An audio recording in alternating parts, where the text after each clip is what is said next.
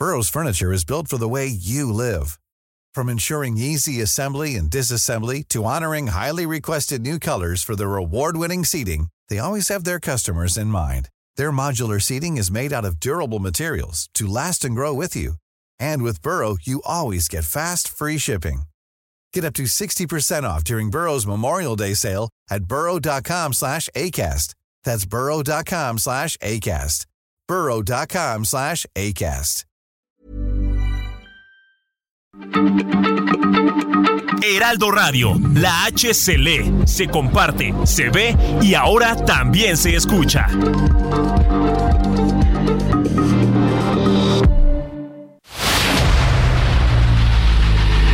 El dedo en la llaga. Había una vez un mundo en el que nadie creía. Un país de historias inexplicables. Una nación con personajes asombrosos.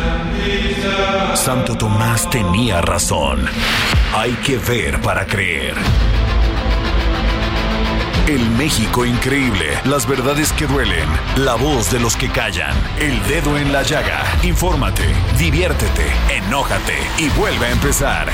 El Heraldo Radio presenta El Dedo en la Llaga con Adriana Delgado. I'm good, yeah, I'm feeling alright. Baby, I'ma have the best fucking night of my life. And wherever it takes me, I'm down for the ride. Baby, don't you know I'm good, yeah, I'm feeling alright. Cause I'm good,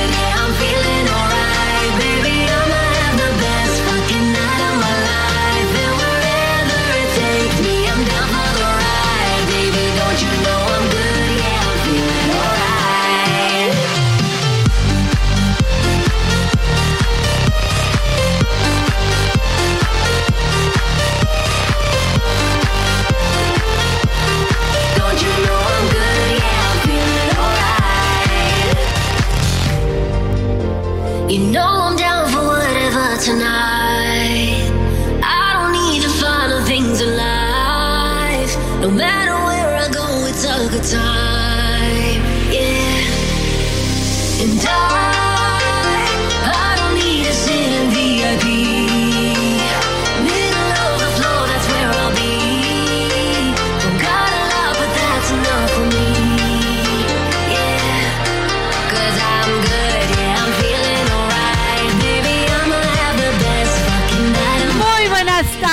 ¿Cómo están? Les saludo con mucho gusto. Yo soy Adriana Delgado. Nos escuchan en su programa favorito, El Dedo en la Llaga.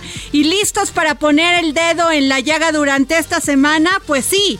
Y estamos escuchando I Am Good con David Guetta y Bebe Rexa. Y es que Fíjense que Pierre David Guetta es un DJ, compositor y productor francés y además es el número uno de los DJs a nivel mundial.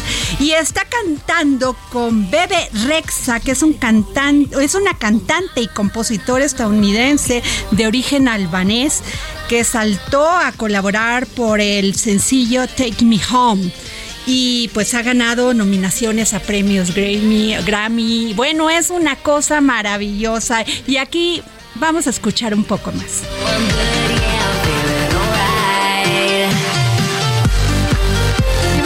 Ya tenemos en la línea a la diputada Graciela Sánchez Ortiz de Morena, presidenta de la Comisión de Reforma Política Electoral. Y es que esta semana iniciará de forma oficial la, discusión de la reforma electoral que envió el presidente Andrés Manuel López Obrador a la Cámara de Diputados en abril pasado. Sin embargo, la bancada de Morena en la Cámara de Diputados advirtió que si no hay acuerdo con la oposición, que si no hay acuerdo con la oposición, aplicará su may- mayoría para aprobar una reforma a leyes electorales. ¿Cómo está, diputada Graciela Sánchez Ortiz?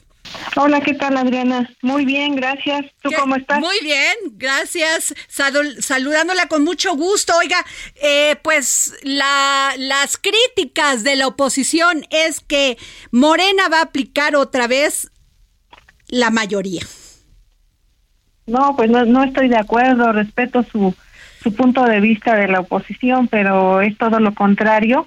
desde que asumí la presidencia de la Comisión de Reforma Política Electoral, siempre mm, eh, me he manifestado a nombre de los diferentes grupos parlamentarios a un diálogo abierto y franco para que todos podamos incluir nuestras opiniones y a diferencia de otras propuestas de reforma, estar abiertos para modificar cualquier propuesta que sea impulsada por otro grupo parlamentario, así sean de la oposición, estamos abiertos al diálogo y a la discusión.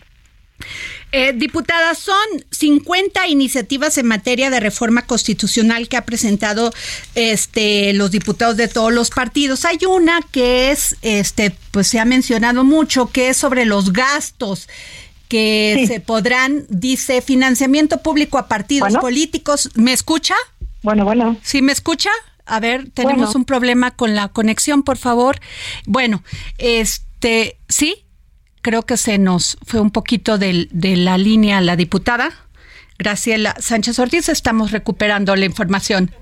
A ver, bueno, este hay un tema muy importante que es el financiamiento público a partidos políticos y se propone eliminar el financiamiento para actividades ordinarias, financiamiento público para gasto de campaña en procesos electorales y quedaría así. Dichos gastos se podrían, eh, diputada, perdón, hablamos sobre el financiamiento de los partidos y se propone que dichos gastos se podrían cubrir mediante el financiamiento de simpatizantes y militantes, es decir, abre la puerta al financiamiento privado para actividades ordinarias con reglas precisas, ordenando a los partidos a identificar y reportar la fuente de todo recurso obtenido y sin exceder los topes señalados en la legislación. Propone que los recursos privados no sean deducibles de impuestos y que una misma persona done en un año calendario este hasta eh, bueno que done una cantidad. ¿Usted qué piensa?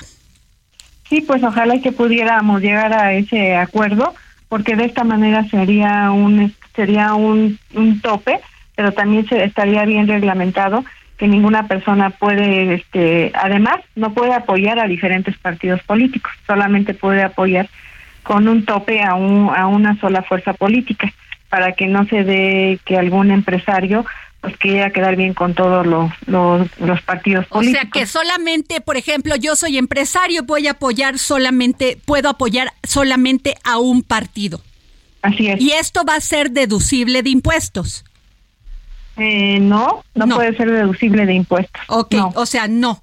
Entonces ahí eso saldría. Y luego otro punto que también es importante, el tema de los tiempos de radio y televisión. ¿Nos, nos podría explicar cómo quedaría?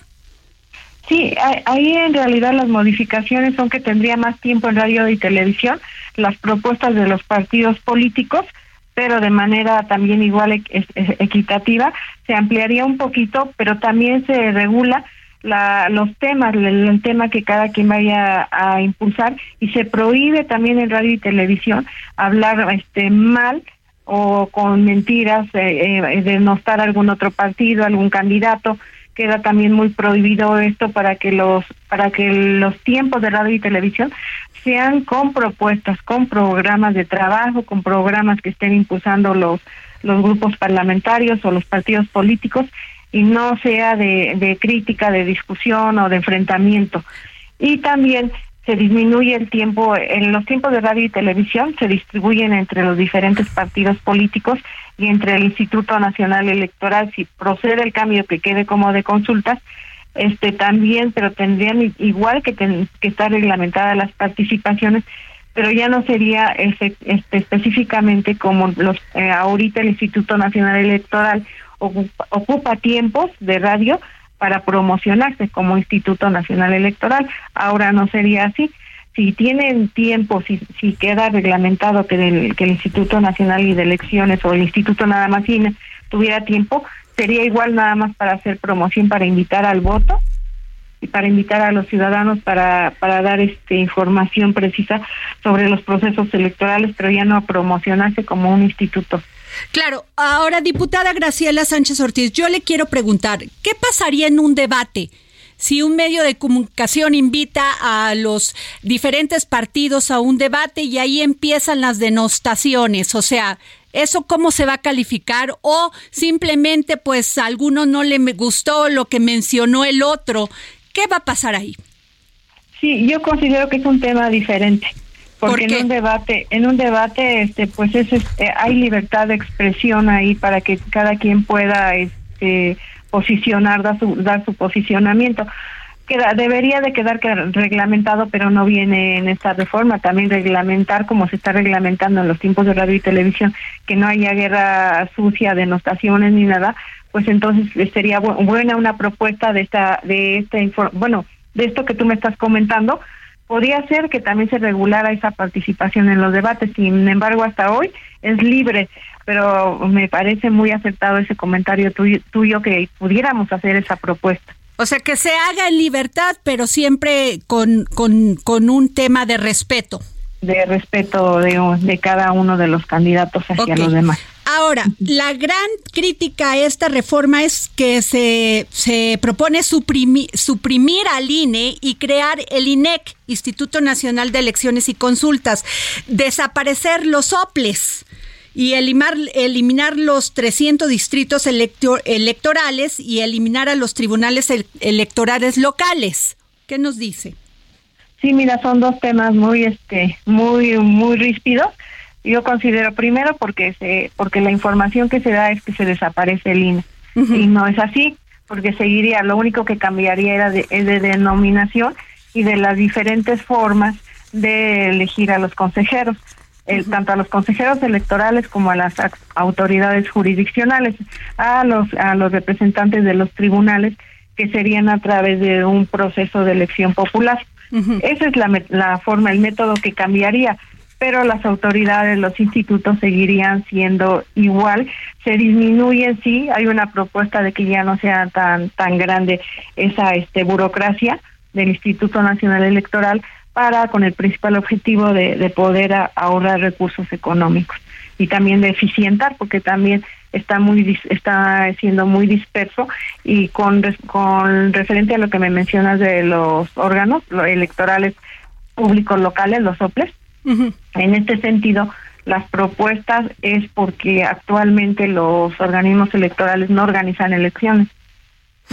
Entonces eh, ya se les quitó facultades con una reforma que hubo en el año 2014 se les quitaron muchas facultades y, y este pues habría la propuesta es, que únicamente el Instituto Nacional Electoral y de Consulta sea sea quien organice los procesos electorales y quien garantice los procesos democráticos en México. Ahora, pero pues es una propuesta, toda esta discusión si no hay un acuerdo, si no hay un consenso, pues no podríamos este decir que a fuerza va cualquier tema no es así.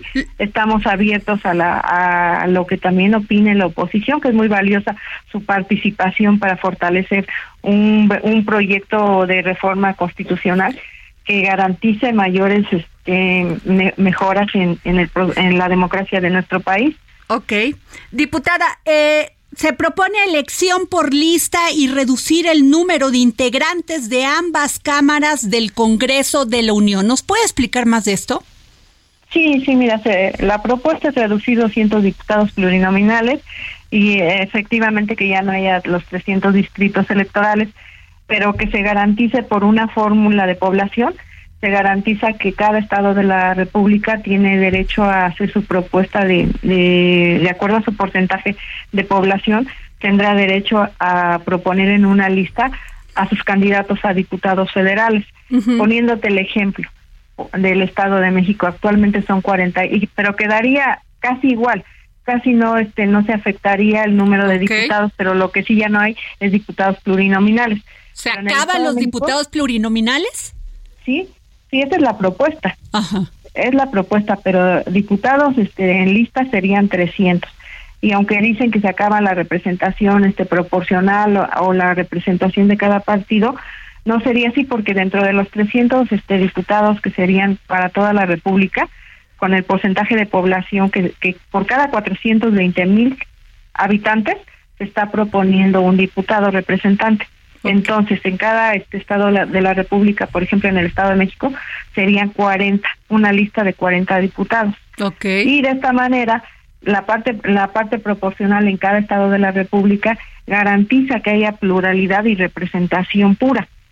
Es así como se hacen las propuestas de unas listas que no, no serían en este caso plurinominales, porque a diferencia de los diputados plurinominales, que nada más son propuestos por las élites este, partidarias, se buscaría, cada partido buscaría la forma de, de, hacer la propuesta de su lista de diputados. Y cada diputado tendría la obligación de hacer eh, campaña política para darse a conocer en cada estado de la República, que vaya a representar, no nada más en un distrito, sino en toda la República. Y se acomodarían de acuerdo al porcentaje que hubieran obtenido de votos. Ok, elevar a rango constitucional la garantía del uso de tecnologías de información y comunicación para la emisión del voto. Sí, la urna electrónica. Ok. Aprovechar la, este, la oportunidad que tenemos, aprovechar las tecnologías y este y también darle posibilidades a aquellos este aquellos ciudadanos que tienen más este más problema para ejercer su voto eh, por ejemplo, en, este, los, compañeros migrantes, los ciudadanos migrantes, que tengan esa posibilidad a través de la urna electrónica. Y, en, y aquí en la República Mexicana, pues tomar tomar como este como ejemplo que ya hemos tenido elecciones en algunos estados de la República en donde sí ha funcionado el voto electrónico. Aunque pues no aquí no este no sabemos qué tanto vaya a haber de consenso y en qué lugares empezaría a aplicar, porque pues todo tiene sus ventajas y sus desventajas, eh, pero sí hay, sí da resultado también el voto electrónico, también teniendo este buenos candados para que no se pueda hackear las elecciones, porque también existe ese riesgo, pues tener candados de criptar bien los programas y, y tener tener mucho mucho cuidado en cómo se va a hacer el diseño de los programas. Diputada eh, Graciela Sánchez Ortiz, diputada por Morena y presidenta de la Comisión de Reforma Político Electoral. Eh, ¿Qué opinión le merece lo que ha dicho el presidente del INE, Lorenzo Córdoba, sobre que quieren acabar, Morena quiere acabar con el INE?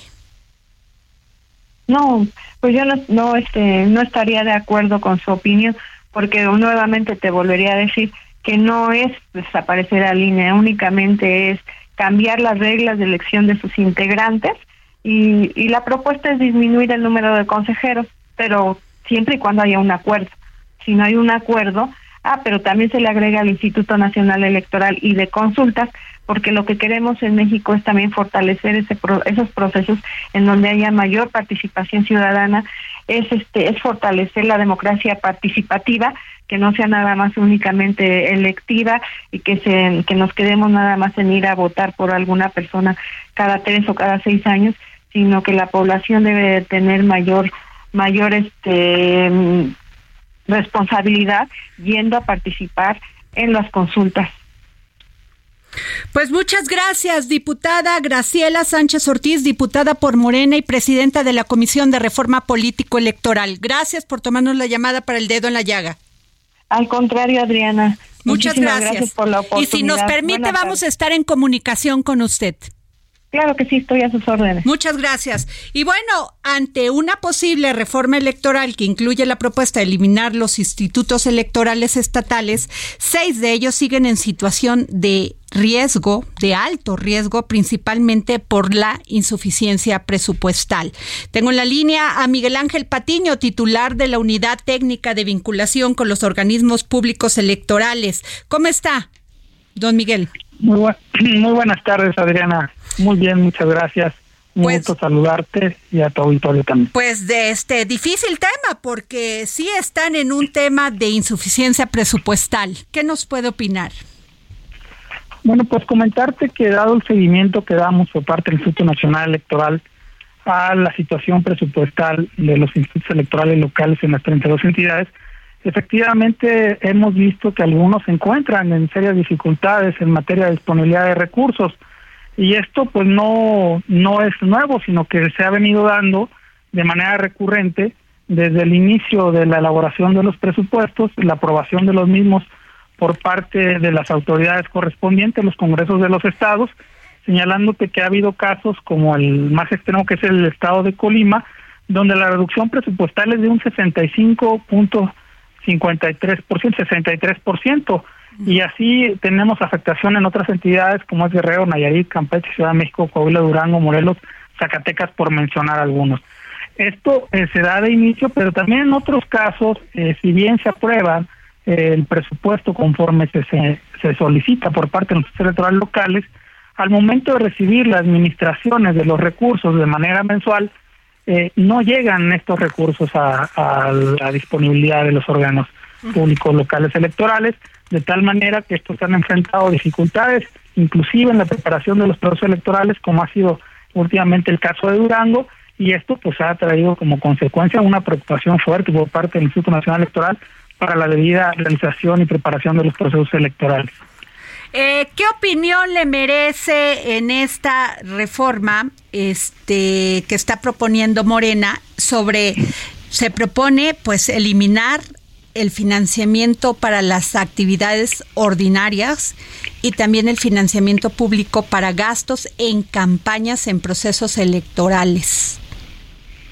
Pues yo considero que es importante que todas las fuerzas políticas cuenten con recursos y estos recursos sean totalmente fiscalizables, es decir, que tengan un origen claro, que puedan este, ellos disponer de pues, los recursos y las prerrogativas suficientes para poder llevar a cabo eh, de la mejor forma las actividades que les corresponden como entes de interés público. Creo que es importante que este financiamiento público se mantenga como el principal origen de los recursos que reciben todas las fuerzas políticas sin distingo. A ver, y el tema pues de que van a desaparecer los OPLES. Pues mira, yo creo que eh, es muy importante señalar que eh, los organismos públicos locales electorales eh, desempeñan un papel fundamental en la realización de los procesos electorales de carácter local.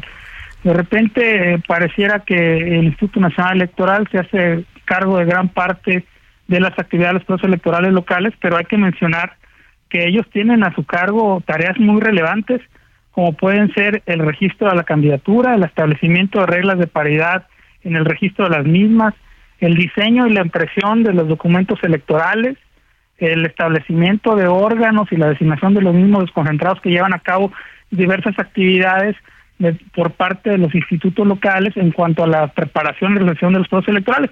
Te pongo un ejemplo muy sencillo. En 2020-2021 tuvieron a su cargo más de 250 mil registros de candidaturas a cargo de los institutos electorales locales.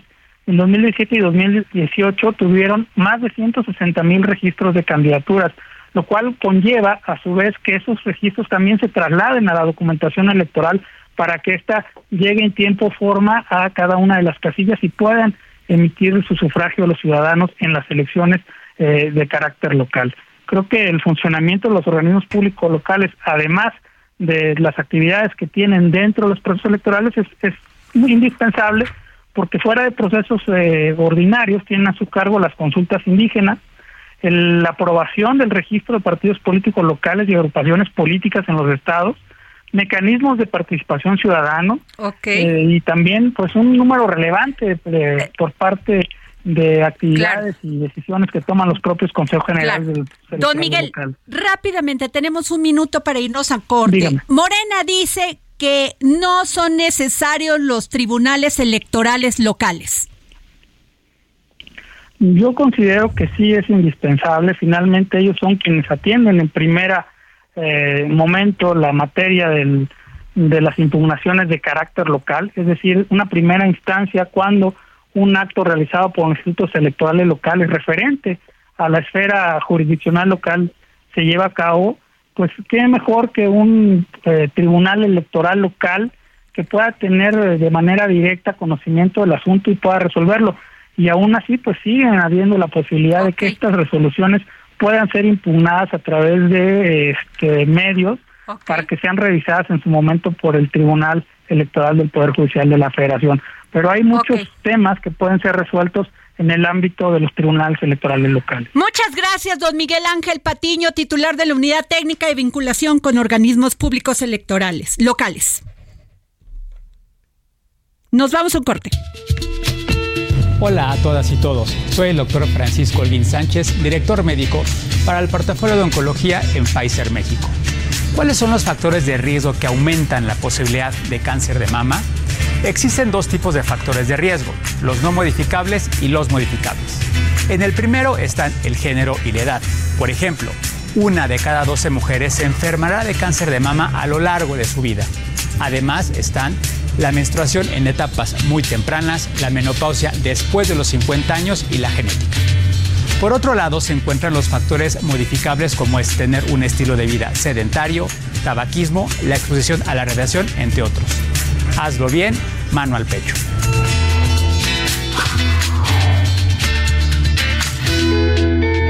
Una campaña de Heraldo Media Group.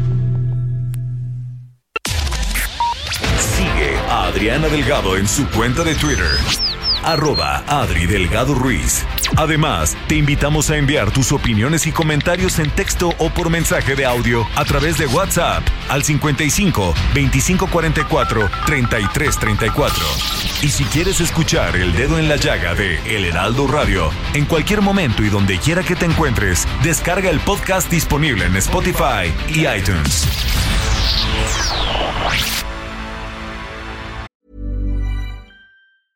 Ryan Reynolds here from Mint Mobile.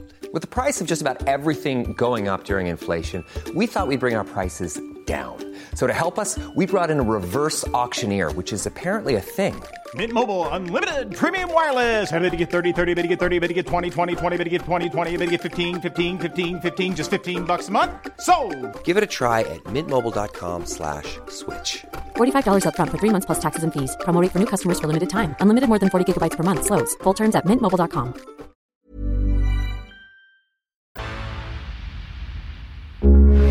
Heraldo Radio, con la H que sí suena y ahora también se escucha.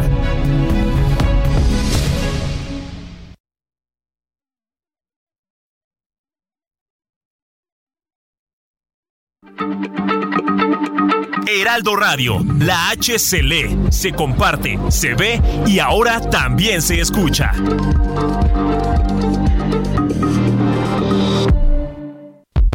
Sigue a Adriana Delgado en su cuenta de Twitter en arroba Adri Delgado Ruiz. Y envíanos tus comentarios vía WhatsApp al 55 25 44 33 34 o 55 25 02 21 04.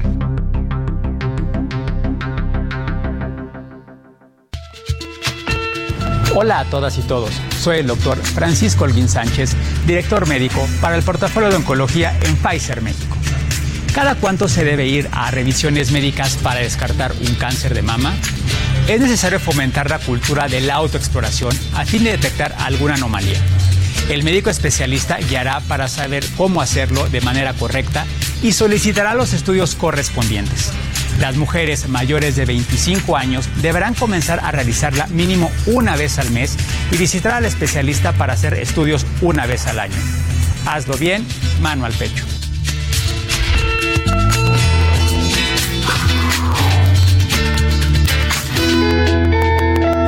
Campaña de Heraldo Media Group. Adriana Delgado entrevista en exclusiva al senador Miguel Ángel Osorio Chong, coordinador del grupo parlamentario del PRI en el Senado de la República. La pregunta esta que yo le hacía, tal parece que el discurso y las descalificaciones a usted y al grupo parlamentario del PRI, al PAN y al PRD, es de que ustedes están en contra de los militares. ¿Esto es así? Mira, te lo quiero contestar a, a título personal y sé que muchos de mis compañeros lo comparten, si no es que todos. Claro que no. Nosotros reconocemos el valor, eh, la decisión, el trabajo de las Fuerzas Armadas. Como secretario de Gobernación yo tenía en el gabinete a todos los que representaban los temas de seguridad. Yo estaba el Ejército, la Marina, la Policía Federal, Secretarías de Seguridad de los Estados y trabajé particularmente con las Fuerzas Federales, me refiero al Ejército y a la Marina. Ellos nos dieron todo el apoyo para enfrentar momentos también complejos en el 2012 y hasta el 2018 que yo salí, la Secretaría de Gobernación. No tengo más que reconocimiento. Lo que creo es que ellos, desde aquellas veces eh, y antes de nosotros también, ya no quieren estar en las calles. Están sirviendo a su país. Pero entonces, para que ya no estén en las calles y cumplan con la responsabilidad eh, en los cuarteles y también en otras actividades muy, importantes para el país, pues hay que dar ese marco legal para que vayan saliendo de esta responsabilidad que no les toca, que no debemos de dejarles por el bien de las Fuerzas Armadas. Ellos están preparados de otra manera. Y entonces lo que digo es, ¿y qué estamos haciendo? Este, no estamos preparando a las fuerzas estatales. Jueves 11 de la noche, El Dedo en la Llaga, Heraldo Televisión. Bueno, y regresamos aquí al dedo en la llaga y hay un caso que la verdad no me gusta pues eh, traer malas notas aquí al dedo en la llaga, pero es importante visibilizarlo. Ustedes recordarán que hace aproximadamente un mes, mes y medio, dimos este aquí llevamos la información de este terrible asesinato a la profesora Elizabeth Mesa quien fue asesinada cuando llegaba con su nieto de ocho años a la primaria donde ella trabaja. Bueno, después de esto, este eh, se, se dijo que la maestra había sido asesinada por, también por docentes, por rencillas personales. Otro caso, más de otra maestra asesinada en Veracruz. Y este es el caso de de la maestra, eh, fíjense, una maestra fue asesinada de un balazo durante un asalto registrado la mañana de este sábado 22 de octubre del 2022 al momento en que transitaba en la carretera sobre la autopista 145D de Cosealacaque, Latinaja, en el municipio de Acayucan, al sur de Veracruz. Laura Alicia Calderas Mayo. Y tengo en la línea a nuestro compañero corresponsal del Heraldo Media Group en Veracruz, Juan David Castilla. Juan David, ¿cómo estás? Hola Adriana, un gusto saludarte. Lamentable que haya este tipo de noticias o que sigan ocurriendo en el estado de Veracruz, Adriana, pero pues le hemos dado seguimiento, como bien lo mencionabas, lamentable el asesinato afuera de una escuela en la ciudad de Jalapa hace aproximadamente un mes. Así es. Y pues durante este fin de semana se da otro caso lamentable en contra del gremio magisterial. Es esta profesora que tú comentabas, eh, Laura Alicia, de aproximadamente 35 años, quien residía en el municipio de Aguadulce, ubicado en la zona sur del estado de Veracruz. Ella circulaba eh, sobre la autopista Cozoleacaque Latinaja, en la misma zona de esta entidad, y en un intento de asalto, Adriana, ella, al no querer detenerse en un retén pues de delincuentes, le dispara. Y es ahí donde lamentablemente pues es ejecutada, ¿no? Recibió varios impactos de bala, iba acompañada de otras tres personas que afortunadamente resultaron ilesas. Sin embargo, pues sí, es lamentable. Sabemos hasta este momento, Adriana, que querían quitarle el vehículo. Por eso es, fue, fue que le marcaron el alto y pues querían robarle el, el, automóvil, un, un vehículo particular, color rojo, con placas del estado de Veracruz. Pero pues ella al intentar huir, pues es que, pues Híjole, es que ya no hay ni, ya no hay ni siquiera tolerancia de los criminales, o sea, ya ni siquiera te avisan, te matan. Juan David. Así es, cuando lamentablemente cuando Fíjate, te hablo de tolerancia porque ya casi hay que pedirles que no te maten.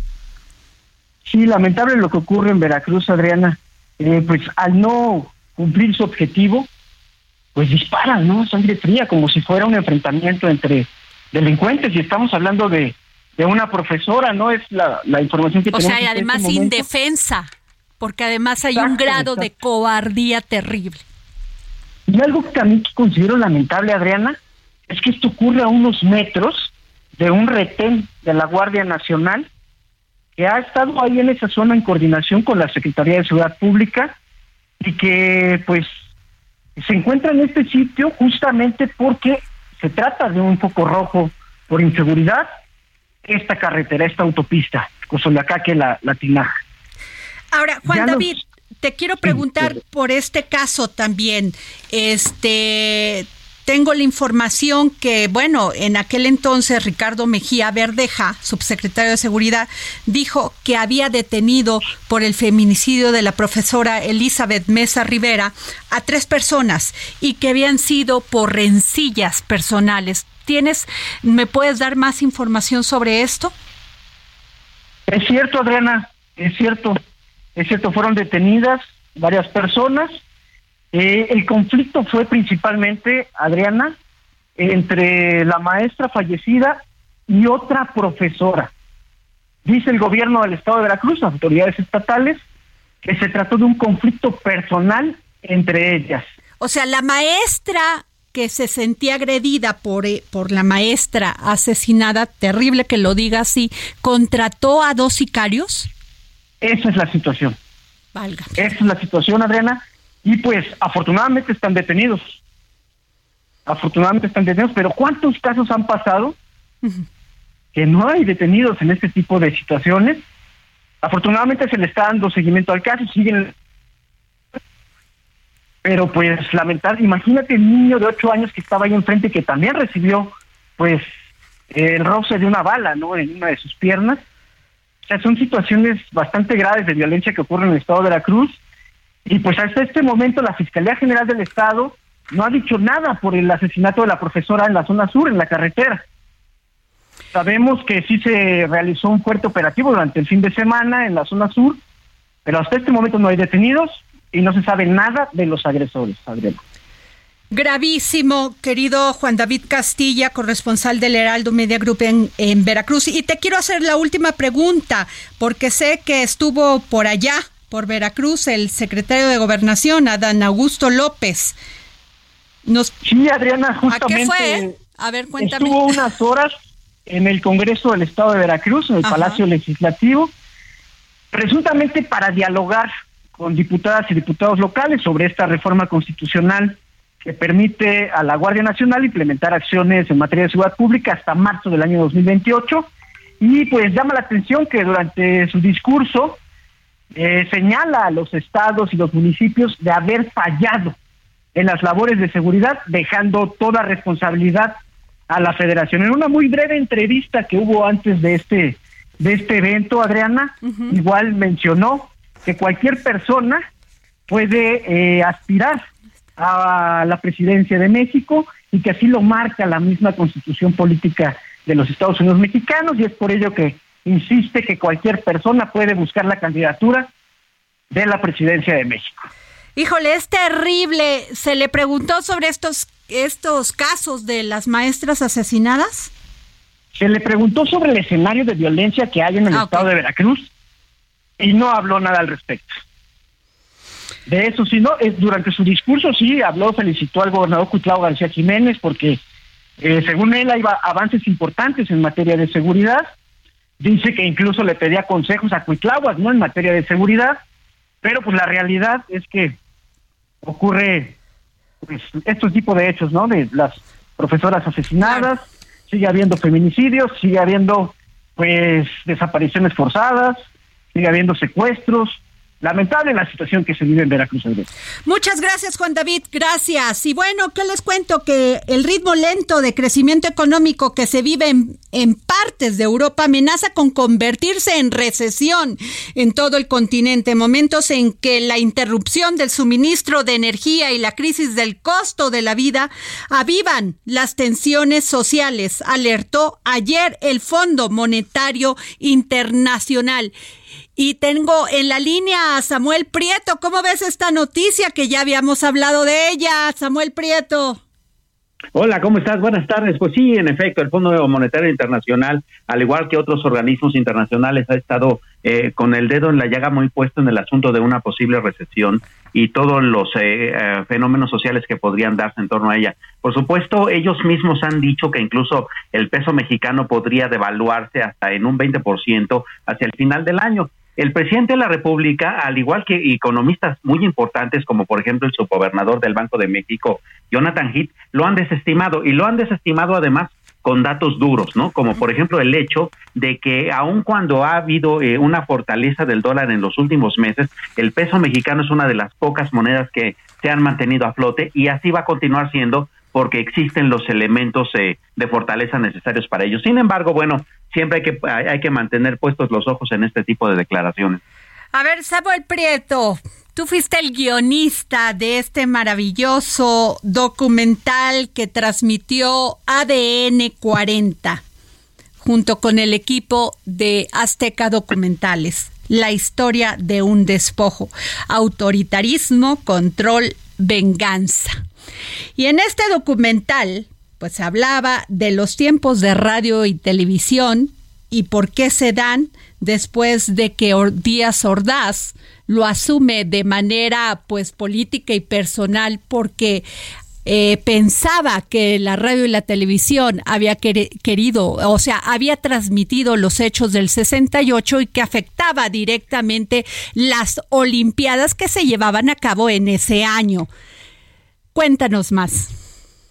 Eh, fíjate que es bien interesante esta historia, Adriana, justamente porque eh, si algo sí logramos develar eh, después de todo este análisis es bastantes mitos. Uno de ellos, no es cierto que la radio y la televisión callaron en un evento tan importante como ese. ¿no? O sea, tan se transmitió y, se transmitió noticiosamente que el gobierno de aquel entonces, que era un gobierno autoritario, pues lo que hizo fue poner una, una ley mordaza y una serie de sanciones justamente para castigar a la radio y la televisión. Y como tú bien comentas, ahí salió este impuesto del 12.5%, eh, que es un impuesto en especie que, eh, vamos, fue un impuesto horrendo porque de lo que se trataba es que de las 24 horas del día, del tiempo de transmisión de una estación de radio o de un canal de televisión, el 12.5% era directo para el Estado. O sea, la, la televisora o la estación de radio tenía que financiar la transmisión pero los contenidos los producía el gobierno. Así es, eh, además, acuérdate que los noticieros no los hacía, noticiarios, no los hacía, perdón, no los hacía las estaciones ni de radio ni de televisión, las lo hacían, los hacían las agencias informativas. Eh, sí, así es. De hecho, en ese entonces eh, eh, en una buena parte de las discusiones que tuvieron los entonces concesionarios de la radio y la televisión con el presidente Díaz Ordaz fue ese, bueno, a ver, este, está bien, nos vas a quitar pues una buena cantidad de impuestos y nos vas a quitar tiempo de transmisión, pero eso entonces tendría que eh, discutirse considerando que, como bien comenta, para ese entonces eran los periódicos y eran las agencias noticiosas las que producían los noticieros. Y entonces, bueno, a ver, si usted, si, si lo que el gobierno quería era que hubiera más control, bueno, pues entonces tendría que eh, eh, apostarse primero por la libertad de expresión. Y una, y una de esas cosas tenía que ver con el hecho de que los propios empresarios de la radio y la televisión aprendieran a hacer noticieros, lo que sucedió con los años posteriores después de una serie de rebatingas sobre si debería haber mucho control, si debería no haber control, si, vamos, eh, la lucha por la libertad de prensa en este país ha costado muchos años, muchas décadas e incluso bastante sangre, ¿no? Bueno, fíjate que hace un momento cuando inicié el programa de este programa, tu programa favorito, El Dedo en la Llaga. Sin duda. hablaba con la diputada Graciela Sánchez Ortiz, que es diputada por Morena y presidenta de la Comisión de Reforma Político Electoral, y hablábamos precisamente de los tiempos oficiales. Eh, le decía, a ver, diputada, si en un debate tú lo invitas en un programa como este a los, a los diferentes partidos, que por cierto les pagamos mil millones de pesos a cada uno y que siempre lo digo, no son competitivos y que nos cuestan un dineral. Este, le decía, a ver, si en ese debate pues se acaloran los ánimos y se empiezan a, a señalar, a objetivizar, a pues a, ofenderse, ¿qué puede hacer la, o sea, qué podemos hacer los programas de radio como este o los programas de televisión? Que además, acuérdate que hace como 12 años, hace, sí, 12 años, pues el PAN propuso que no hubiese esto y los partidos de oposición también, en aquel entonces estaba de gobierno, el PAN, gobierno federal, que no se podían llevar debates porque se ofendían unos a otros. ¿Te acuerdas? Una ley mordaza. Así. es. Entonces, tal parece que los ciudadanos pues somos unos este somos poco inteligentes que no sabemos pues este medir hasta qué punto nos pueden ofender, pero lo que sí queremos es saber la verdad. Y saber, ah, o sea, verlos en acción, debatir hasta qué punto se pueden aguantar para no ofenderse y en y tener muy claro cuáles son las propuestas políticas de los partidos, que eso es lo que nos interesa. Sí, claro. Acordémonos, por ejemplo, de aquellas reuniones que sucedieron en el Senado de la República de aquel entonces. Eh, nos estamos refiriendo al año de 2007, después de aquella tan polémica elección presidencial de 2006 en donde la oposición dijo, no, a ver, a nosotros nos robaron la elección y, algo muy curioso en este país. Y que tenían y que tenían muy a flor de piel la susceptibilidad. Así es. Acuérdate que no querían que se, que se les señalara, que se les cuestionara. Claro. Eh, algo bien curioso en este país es que buena parte de las reformas electorales de los años recientes las han puesto la oposición que pierde, no la, no, no, no, no los que ganan la elección. Y en aquel año, entonces pusieron una serie de, de, condicionantes en aquella reforma electoral. Una de ellas, a ver, no, no debatan porque pues es que se faltan al respeto. Entonces, em, la radio y la televisión tendríamos que haber asumido el papel de como de mamá y papá, o sea, a ver, para que no te pelees, pues mejor no platiques, ¿no? Sí, es que además los partidos políticos y el INE en especial creen que no tenemos la capacidad para analizar Claro. ¿Por qué partido queremos votar y qué es ofensivo o qué no es ofensivo?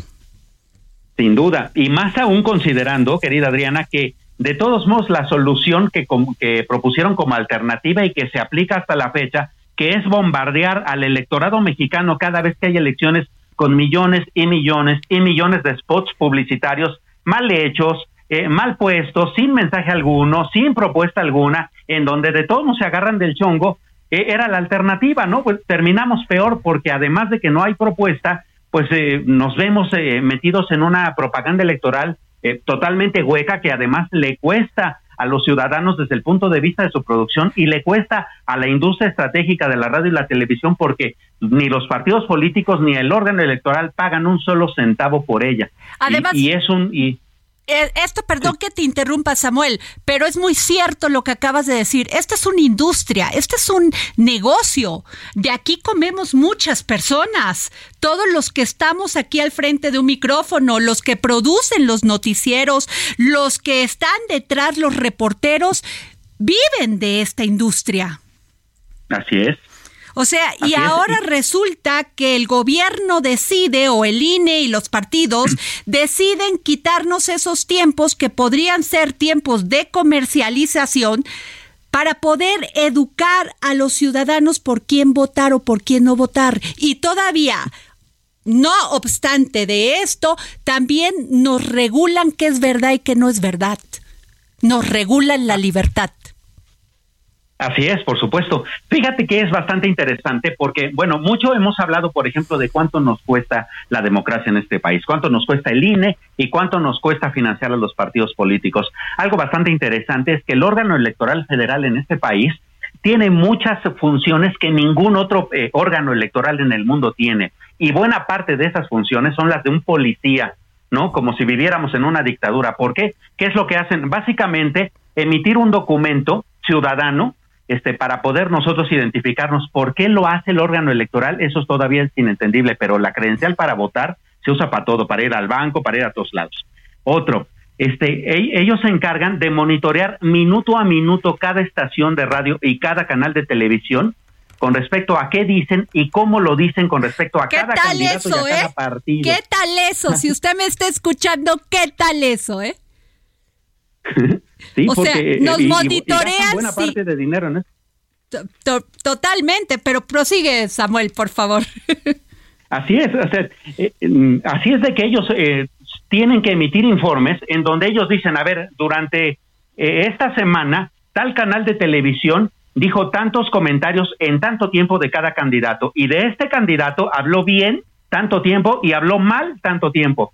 De ese tamaño es el, es, es el monitoreo que nosotros, que nosotros y estamos eso viviendo en ha, la industria. ha- ha generado sanciones a los medios de comunicación por la culpa de los partidos políticos. Así es, ¿no? Entonces, la gran pregunta es, ¿quién no es el mayor de edad? ¿El pueblo mexicano o los políticos que hay que estarlos cuidando, que no se peguen, que no se rasguñen, que no se digan entre enfrente de la gente, pues para no, no quitarle su prestigio, pero al final del día, si algo no nos dan son propuestas. Y como tú bien comentas, los partidos políticos nos cuestan un chorro de dinero, no solamente los que siempre vemos en el Congreso. Eh, tú, por ejemplo, has puesto el dedo en la llaga muy, de una manera muy certera, por ejemplo, en los partidos políticos de existencias eh, pues, eh, que, que fugaces, ¿no? aparecen que y solamente- desaparecen en cada proceso electoral y que nos cuestan es. por lo menos 400 millones a los ciudadanos. por lo menos, porque del año 2000 al 2022, haciendo cuentas, nos han costado más de 7 mil millones de pesos. ¿Qué piensas del financiamiento que sea privado? ¿Tú qué piensas? Mira, eh, en gran parte de los países en donde tienen democracias desarrolladas, los partidos políticos no dependen de lo que les da el gobierno.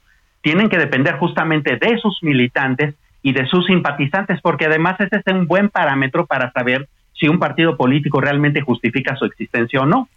¿no? Eh, sí es cierto, por ejemplo, en, países como Estados Unidos hay una gran base de, empresarios, por ejemplo, de grandes corporaciones que dan dinero a, las, a, los partidos republicano y demócrata, pero eso al final del día también se ve reflejado en la intención de voto de sus ciudadanos. Así es. ¿no? uno de los grandes problemas de la democracia mexicana es decían, a ver, los partidos políticos no pueden recibir financiamiento privado porque buena parte de ese dinero podría venir del crimen organizado. Ese es un punto. Pero a ver, Así es, pero a ver en serio ¿qué no se les puede fiscalizar para que eso no suceda. Pues parece que no, porque tienen miedo. claro, ¿no? Eh, a ver, ¿qué no se podría realmente ver peso sobre peso de dónde viene y si realmente viene de simpatizantes o no viene de simpatizantes? De repente la mayoría de edad no está tanto. 30 segundos, querido Samuel, para que despidas con... Así es, bueno, la, la ciudadanía entonces no es la menor de edad, son los políticos que no saben comportarse a la altura de los puestos que tienen, ¿no? Pues muchas gracias, querido Samuel Prieto, y a ver este documental, El Despojo por ADN 40. En YouTube ADN Opinión, ahí está. Gracias. Nos vamos. Gracias por escucharnos. Nos vemos mañana. You know I'm down for whatever tonight. I don't need to find things alive. No matter where I go, it's a good time. Yeah. El Heraldo Radio presentó El Dedo en la Llaga con Adriana Delgado.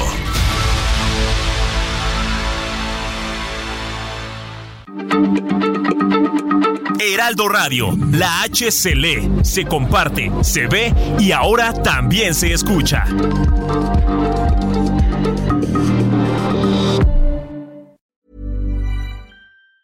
Planning for your next trip? Elevate your travel style with Quince. Quince has all the jet setting essentials you'll want for your next getaway, like European linen, premium luggage options, buttery soft Italian leather bags, and so much more and it's all priced at 50 to 80% less than similar brands. Plus, Quince only works with factories that use safe and ethical manufacturing practices. Pack your bags with high-quality essentials you'll be wearing for vacations to come with Quince. Go to quince.com slash trip for free shipping and 365-day returns.